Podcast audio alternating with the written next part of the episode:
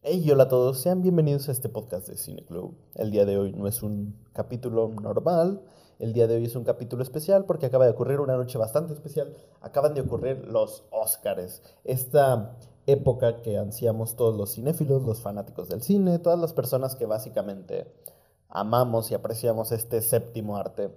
Así que primero hay que hablar un poco del background. Espero que se escuche bien porque desgraciadamente mi, micrófono tuvo un accidente. Lo estaba moviendo de mi cuarto a la sala y se me cayó. No lo sujeté bien, se salió de este pequeño tripié.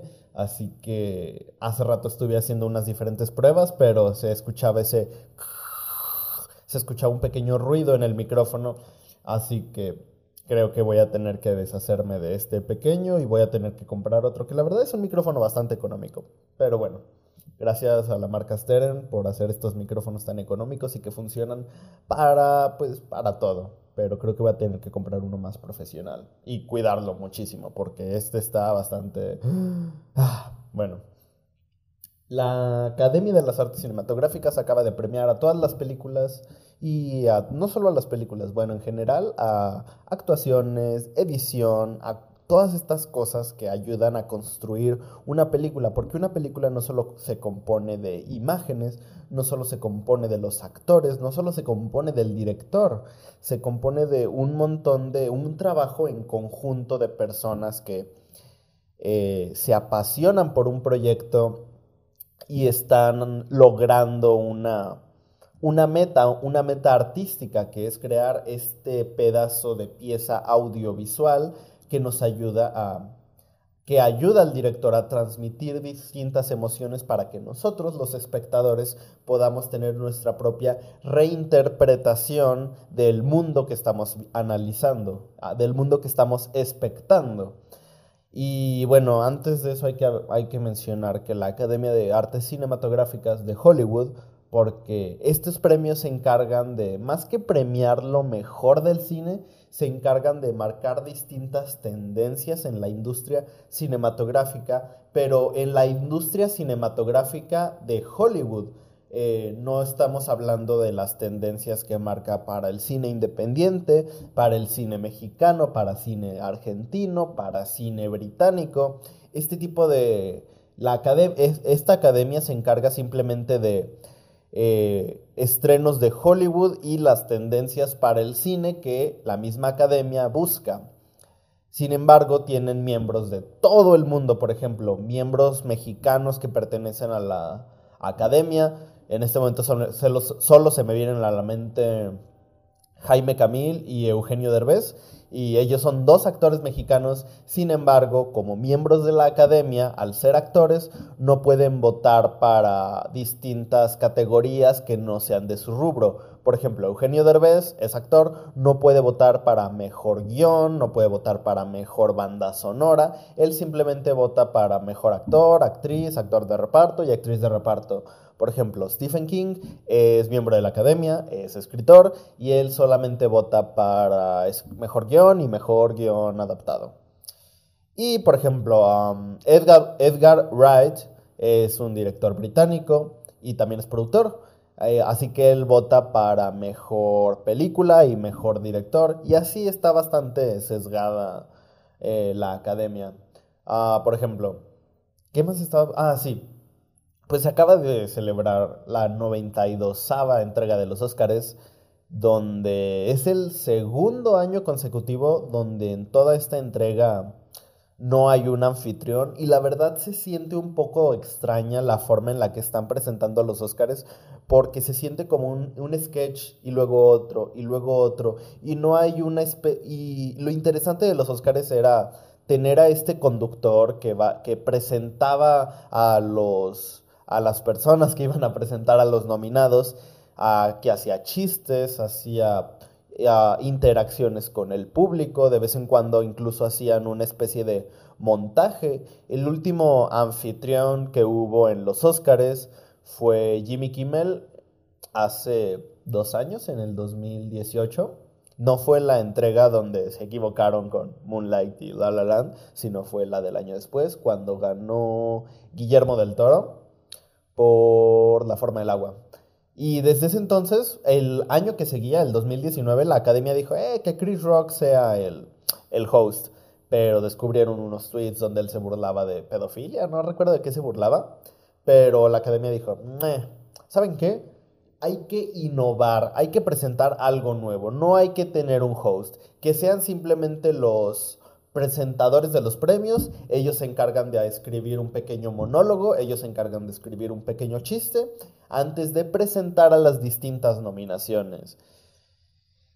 Y funciona en algunos casos, pero se sienten como muy, muy aislados. En esta ocasión tuvimos momentos como cuando Rebel Wilson y no recuerdo el nombre, James Corden hicieron ese chiste, esa, ese chiste acerca de la película de Cats. Tuvimos el momento de, ay, estas dos actrices, estas dos comediantes, que empezaron a hacer chistes acerca de que querían ser contratadas como actrices. Tuvimos momentos como ese monólogo de Will Ferrell. Tuvimos buenos momentos, pero el problema es que sin un hilo conductor que vaya manteniendo las cosas en orden, difícilmente se siente como algo totalmente fluido. Y ese es el mayor problema que tengo con los Oscars, que realmente hace falta una hace falta un host que vaya narrando eso. Por ejemplo, tenemos momentos increíbles como cuando Hugh Jackman fue el el presentador, como cuando Anne Hathaway y James Franco fueron presentadores, cuando Ellen DeGeneres fue presentadora, que es también una excelente actriz. Voy a estar comiendo cacahuates porque la verdad tengo muchísima hambre, ya son las 12 de la noche y no he comido nada. Mm. Y aparte me gusta mucho esta bata que tengo, me siento como Jon Snow cuando fue parte de la Guardia de la Noche en Juego de Tronos. Yo sé que no tiene nada que ver, pero eh, los que están viendo el video en YouTube, pues está muy cómoda. Además hace muchísimo frío. Pero sí, realmente hace falta un host que vaya uniendo todas esas cosas. Y otra cosa muy importante que hay que mencionar de la noche es que eh, se sintió muy extraño porque, al menos en las presentaciones musicales, no había, no había nadie que dijera. De hecho, hubo algo muy curioso este año. Normalmente en los años pasados eh, había un momento donde un miembro del crew, un miembro de la pues sí, del crew de filmación, ya sea un actor, eh, alguien que estuvo cercano al, al, rodaje, decía como de, bueno, ahora vamos a hablar acerca de esta película que trata acerca de un hombre de la raza afroamericana que estuvo que fue secuestrado y puesto a trabajar en contra de su voluntad, perdiendo sus derechos y de repente ponían clips acerca de la película. En este caso fue 12 años como esclavo, de la que di el ejemplo. Y en este caso no hubo presentaciones a las 8 o 9 películas que fueron las candidatas a mejor película. Esto se me hizo muy extraño porque normalmente cada año hacen eso. No hubo presentaciones de las películas, igual todos ya las conocemos, pero a mí se me hace muy bonito que hagan esas presentaciones para recordarnos las películas que están galardonadas a mejores películas. Evidentemente también hay que mencionar que hubo películas que estuvieron muy olvidadas en esta, en esta entrega de los Oscars. No nominaron a Midsommar, que es una película increíble. No nominaron Oz de Jordan Peele, la película con Lupita Nyong'o. No nominaron Uncle James. No nominaron The Lighthouse. Bueno, The Lighthouse estuvo nominada a Mejor Fotografía, pero fue la única nominación que tuvo. Y así hubo muchísimas, muchísimas películas que la verdad faltaron. No nominaron Dolemite is My Name. ¿Y por qué estoy mencionando esto? Porque la presentación inicial de los Oscars, donde tenemos a... No recuerdo el nombre de esa actriz, cantante. Hizo una, un montaje con baile que donde incluso hubo bailarines vestidos con la ropa de la película de Oz, el vestuario de la película de Midsommar, el vestuario de la película de Dolemite is My Name. Hubo bailarines con vestimentas de esas películas y no sé por qué la academia decidió crear ese montaje donde había bailarines haciendo una especie de homenaje a todas esas películas olvidadas. También hubo un homenaje a, o sea, había bailarines con la ropa de, con vestuario parecido al de Elton John en la película de Rocketman. Incluso hacen un breve, hacen una breve ah, cantan un breve pedazo de la película de, de la canción de I'm still standing. Y no sé por qué la academia decidió hacer este pequeño homenaje a estas películas que no nominaron, pero... Eh, no sé, se siente muy extraño. También las presentaciones de los cantantes, de, las de los candidatos a mejor canción. Eh, de repente simplemente ya había alguien en el escenario y empezaba a cantar y es como de, ¿en qué momento los presentaron? No hubo nadie que los presentara, no hubo nadie que dijera, ok, la siguiente canción pertenece a una película acerca de un hombre que eh, fue acechado por los demonios de su vida, fue acechado por las personas porque él tenía miedo de expresar a quién era y por eso eh, ante todos ustedes tenemos I'm Gonna Love Me Again de Rocketman. No, simplemente de repente acabaron los comerciales y ya estaba Elton John en el escenario cantando I'm Gonna Love Me Again. Y también, no sé, fue muy extraño, fue muy extraña la decisión que tuvo la, la academia para estas cosas. ¿Qué otra cosa? Ok, ah, sí, una de las presentaciones más importantes, hay que mencionar, bueno, antes de esa presentación hay que mencionar que fue muy muy emotivo. Bueno, no emotivo, fue muy bonito ver el nombre de Fernando Luján, un muy legendario actor mexicano. Yo no sabía que pertenecía, que estuvo involucrado en películas de Hollywood, pero fue homenajeado en el In Memorial de los Oscars y no sé, a mí me sorprendió y fue como, wow. Hubo muchas personas que la verdad yo no sabía que habían muerto este año. Por ejemplo, Doris Day, yo no sabía que había muerto este año. Fue cuando fue como wow. Y, por ejemplo, Kirk Douglas, que acaba de morir hace unos días. Por ejemplo, ¿quién más? ¿A quién más perdimos? Al animador de Roger Rabbit. No sé, muchas personas. Pero bueno, aparte de esto, la presentación de Into the Unknown de Frozen 2 fue muy buena, pero yo siento que tengo un punto en contra y un punto a favor. El punto en contra es que si están homenajeando a todas estas actrices de doblaje que hicieron las distintas voces de Elsa, creo que estuvo bastante bien porque les dieron, porque Estados Unidos es un país, porque obviamente estos premios celebran el mercado estadounidense, Estados Unidos es un país que no tiende a, ¿cómo decirlo? no tiende a aceptar producto cinematográfico extranjero, y mucho menos si ese producto extranjero está en un idioma diferente al suyo. Y aún así, el mercado estadounidense está muy renuente a observar películas con doblaje. Incluso Bong Joon-ho cuando ganó el Globo de Oro dice algo como dijo algo como cuando logremos apreciar las películas sin leyendo los subtítulos, es ahí cuando conoceremos el valor, el verdadero valor cinematográfico. Capaz que no lo dijo así, pero bueno, lo estoy parafraseando. Y el mercado estadounidense es un mercado que la verdad no le da mucha importancia al doblaje, le da mucha importancia a los actores de voz cuando son películas que obviamente animadas, que tienen actores de voz en inglés, pero no le da mucha importancia a las películas extranjeras que llegan a ser dobladas en inglés. Y creo que darle este pequeño espacio a todas las, voces de Elsa, creo que es un gran paso hacia adelante del mercado estadounidense, porque al menos están abriendo paso para decir, ok, el doblaje es importante y puede que empecemos a consumir un poco de cine extranjero, porque pues piensen, hay un montón de películas increíbles que no, solo, que no solamente son de Estados Unidos, hay buenos directores de todo el mundo. Por ejemplo, hablando de directores clásicos mexicanos, tenemos a Luis Buñuel, por ejemplo, tenemos a Fellini, que era un director italiano. En Francia tenemos, por ejemplo, a Agnes Barda, que también falleció este año.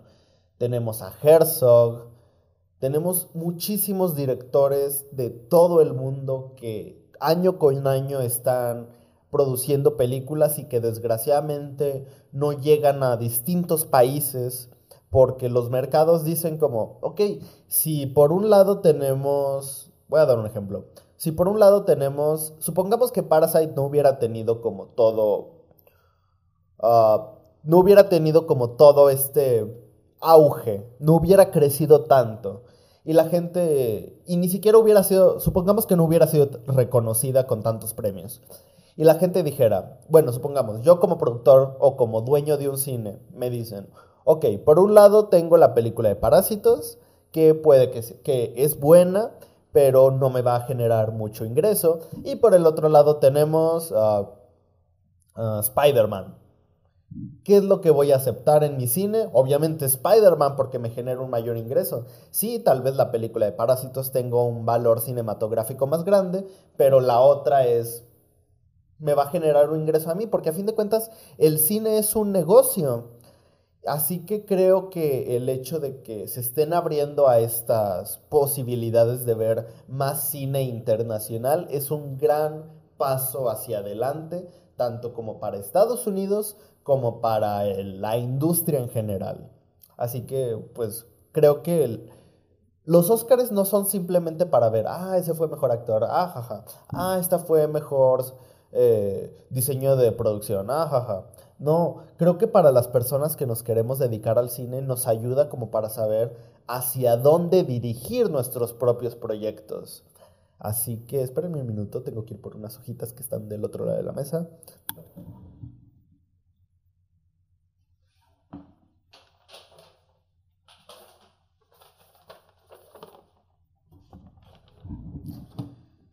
Así que bueno, después de hacer esta breve introducción de... Eh, ay, esto estorba. Esta breve introducción de los Óscares y su impacto sociocultural, pues ya es momento de hablar de los ganadores. Para empezar, mejor cortometraje animado ganó Herlock, que es una, una preciosura, una chingonería. Tiene un mensaje increíble, tiene una animación y un estilo visual buenísimo. Creo que todos deberían verlo. Está en YouTube, está en Facebook, está al alcance de todo el mundo. Sin embargo, hay otros, otros cortometrajes animados que la verdad también son muy buenos. El de Sister, me encantó el estilo de los personajes. Está muy bueno. Tenemos Memorable, Kid Bull y Sarah. Yo nada más vi Her Love y The Sister, pero esos dos que vi están increíbles. Vean, de preferencia, si tienen la oportunidad, vean los cinco. Mejor película animada ganó Toy Story 4. Yo la verdad iba por Klaus porque Klaus me gustó mucho. Sin embargo, hay que mencionar dos cosas. La primera, I Lost My Body también era nominada, pero creo que I Lost My Body, a pesar de que fue muy buena, o bueno, la gente dice que fue muy buena, difícilmente podría gustar a la academia por el estilo visual que tiene, porque a pesar de que la película es francesa, creo, tiene un estilo muy parecido a un estilo asiático y no creo que logre empatizar con los miembros de la academia como lo podría haber hecho Klaus. Creo que Klaus, con su estilo más caricaturizado, puede llegar a tener un impacto más grande en la academia. No estoy diciendo que este sea mi caso, porque bueno, yo no he visto I Lost My Body, está en Netflix, pero es una de las películas que no he visto.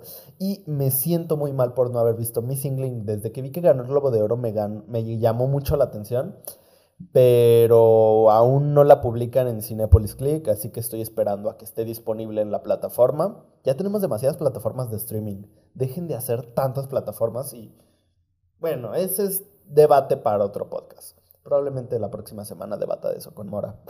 Pero bueno, mejor película extranjera, obviamente ganó Parasite porque era la mejor. No he visto Honeyland, no he visto Les, Miserables y no he visto Corpus Christi. Corpus Christi no la he encontrado en ningún lado. Si alguien que está escuchando este podcast tiene Corpus Christi o sabe dónde verla, páseme el link, porque la verdad está muy difícil de encontrar. Dolor y Gloria también está muy, muy buena. La verdad, la filmografía de Almodóvar es increíble. Solo he visto Dolor y Gloria y estoy seguro de que vi una. Ah, Julieta. Vi la película de Julieta, la estrenó hace dos años. No, capaz que fue hace tres o cuatro. Creo que fue hace mucho.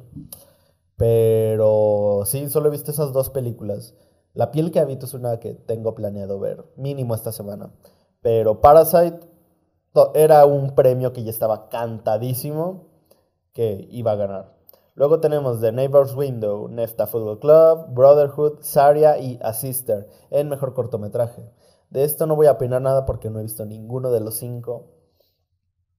pero por lo que estuvo mencionando mucha gente, yo en mi quiniela voté por, por A Neighbor's Window, porque todo el mundo está hablando de esa. Ah, pero no los he visto. Espero verlos esta semana y ya saben, en Twitter va a estar mi opinión acerca de los cinco cortometrajes. Mejor mezcla de sonido. Ad Astra, Ford contra Ferrari, Joker, 1917 y Once Upon a Time in Hollywood. La verdad, esta también está muy cantada. 1917, todas las películas de guerra tienen una edición de sonido digo, una mezcla de sonido increíble porque tienen que estar mezclando las respiraciones de los personajes, sus pisadas, el ruido ambiental, las armas, la munición. Es un trabajo increíble.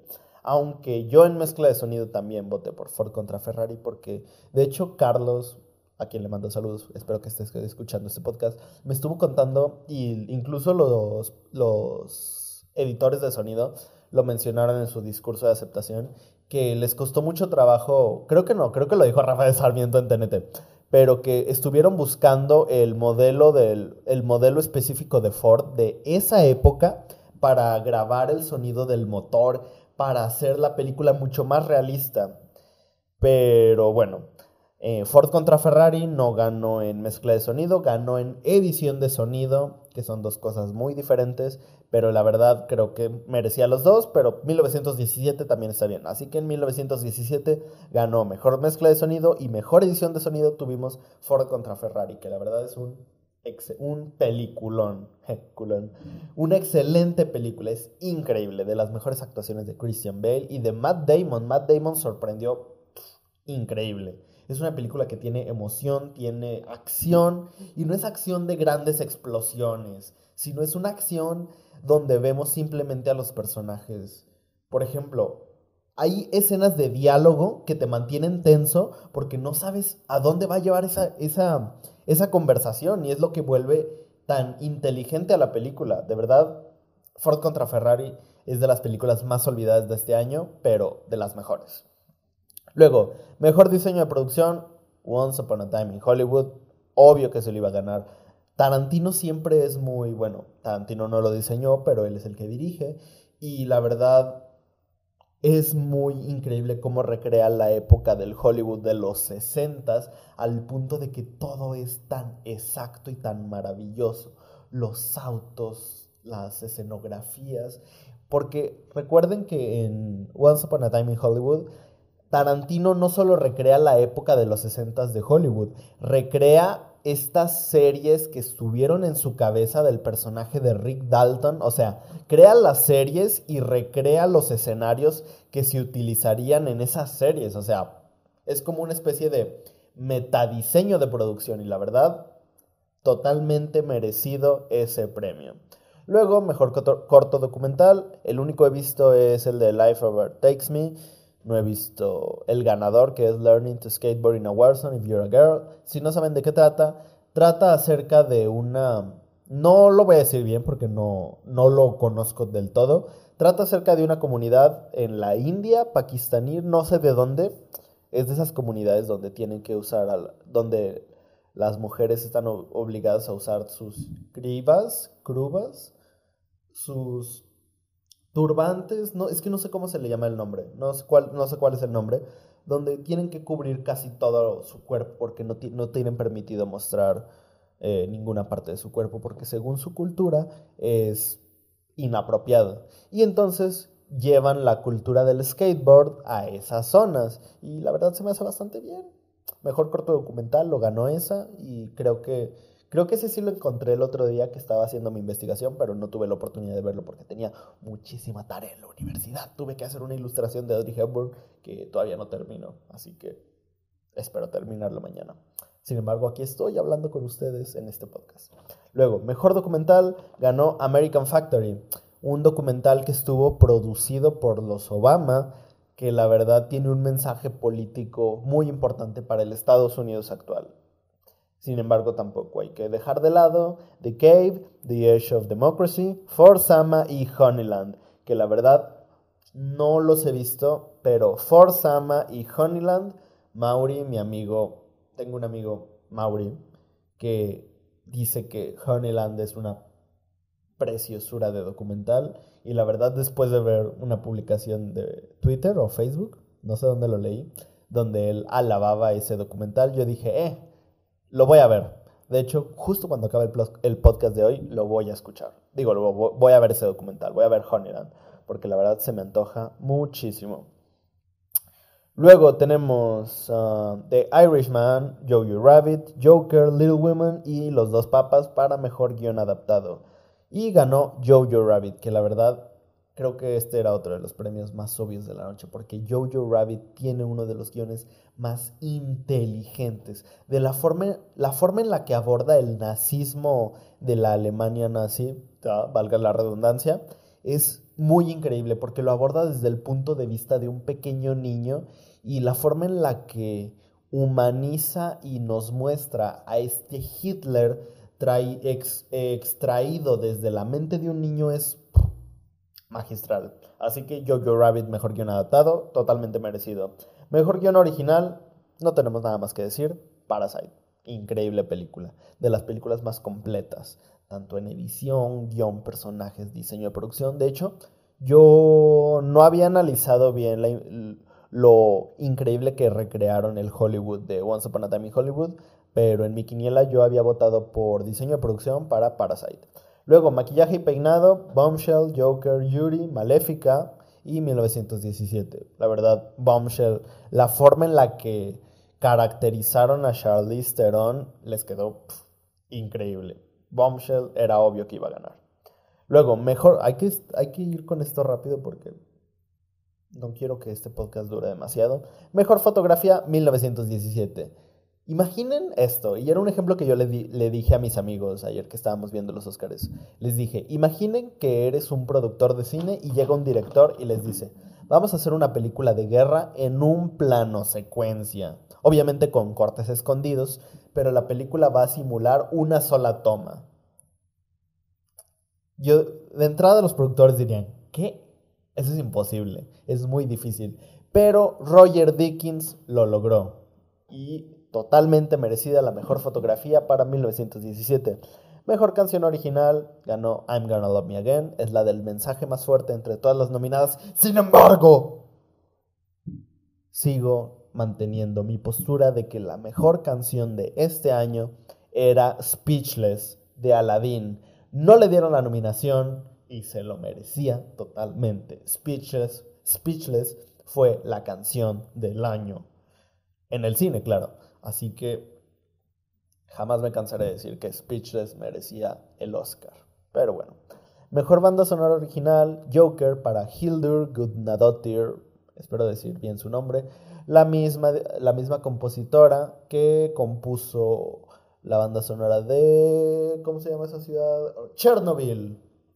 La verdad, la banda sonora de Joker también es muy buena, sin embargo, yo se lo hubiera dado a Historia de un matrimonio, porque la forma en la que nos hace sentir como parte de la familia en los momentos felices y luego los momentos tensos, los momentos donde hay pelea entre este matrimonio. La película adere la banda sonora adereza muy bien las escenas en Historia del Matrimonio. Yo la verdad se lo hubiera dado a ellos, pero pues ganó Joker, que también tiene una muy buena banda sonora.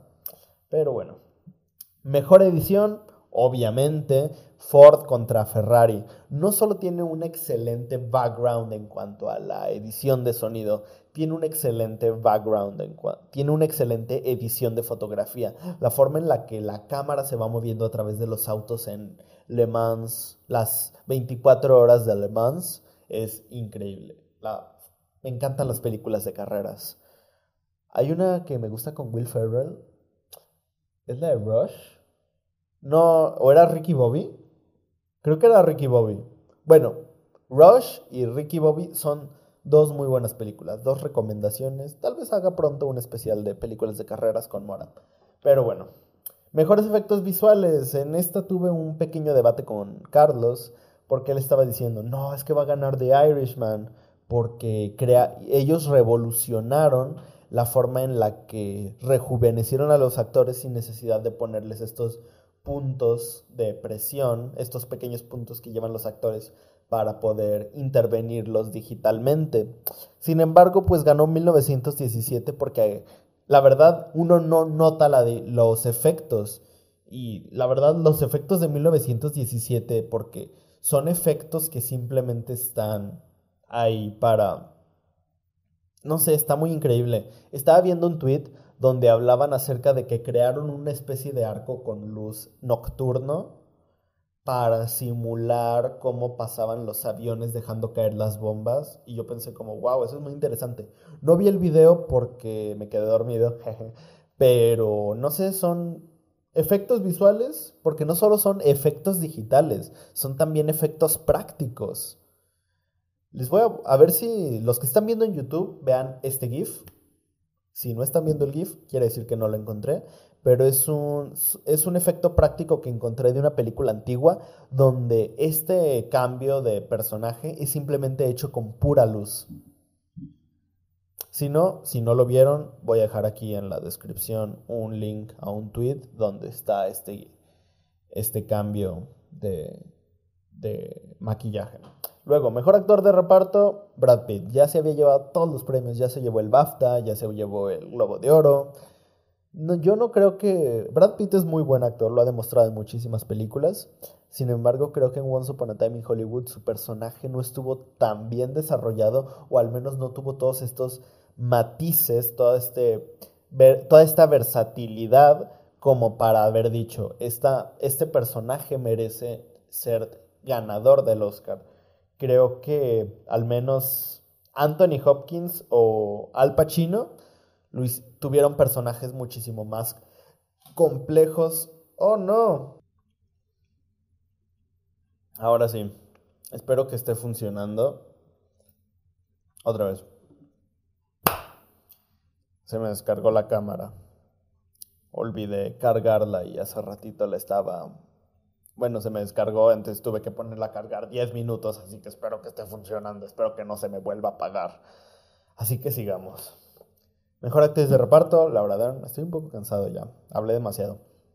Mejor actriz de reparto, Laura Dern, otro premio que ya estaba muy, muy cantado porque la actriz hizo un papelazo. Además, es una de las actrices, me, una de las mejores actrices del mundo, al menos actualmente. Laura Dern es increíble. Tiene películas buenísimas, tiene, ha hecho de todo, desde películas comerciales, desde películas independientes. Hizo, salió en Jurassic Park y en Star Wars. O sea, increíble. Y el papel que hace en, Historia de un matrimonio también es un papel muy, muy interesante porque es una abogada súper fuerte. De hecho, hay un, hubo una entrevista donde ella dijo que hizo el papel de un abogado hombre luchando por motivos de hombres o algo así. Pero la verdad le quedó increíble. Luego, mejor actor, cantadísimo el premio. Joaquín Phoenix, también otro de los. Si vieron mi, mi opinión de Joker, pues la verdad, ahí, se pueden, ahí pueden saber un poco más acerca de lo que opino. Otro de los premios mejor, más cantados.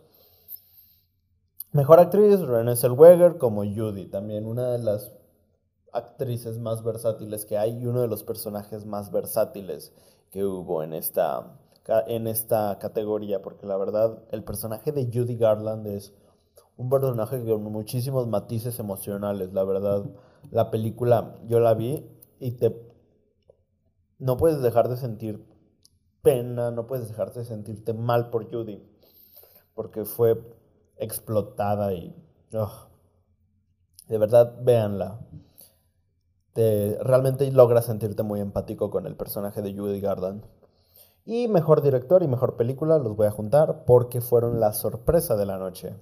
Bong Joon-ho y Parasite. Así es, los Oscars hicieron historia porque en este año fue la primera película de habla no inglesa en ganar a mejor película extranjera y mejor película extranjera en ganar a mejor película.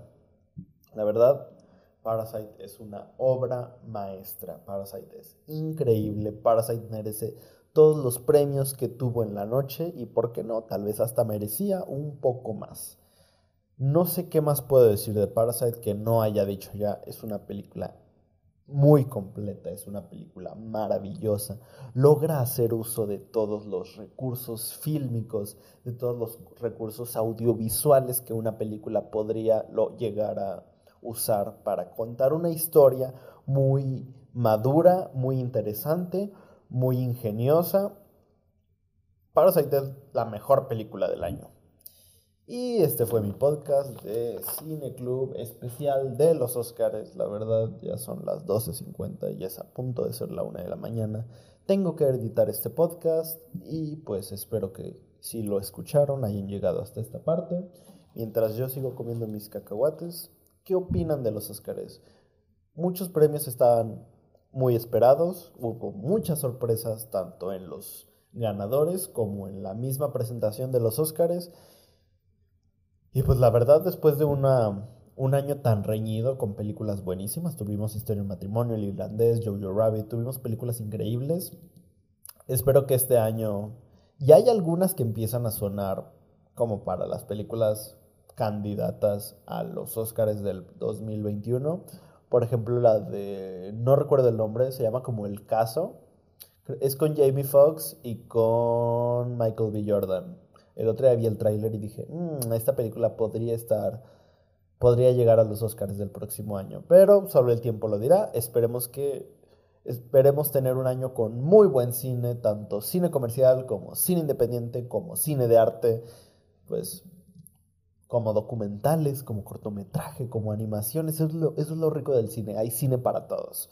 Y pues no hay que ser de esas personas que dicen, no, no me gustan las películas de Marvel, no, no me gusta el cine de arte. Hay que aprender a ver de todo. Hay días donde yo me levanto y digo, hoy quiero ver una comedia de Adam Sandler. Y hay días donde me levanto y digo, hoy quiero ver un documental de el documental de Bob Dylan que hizo Scorsese.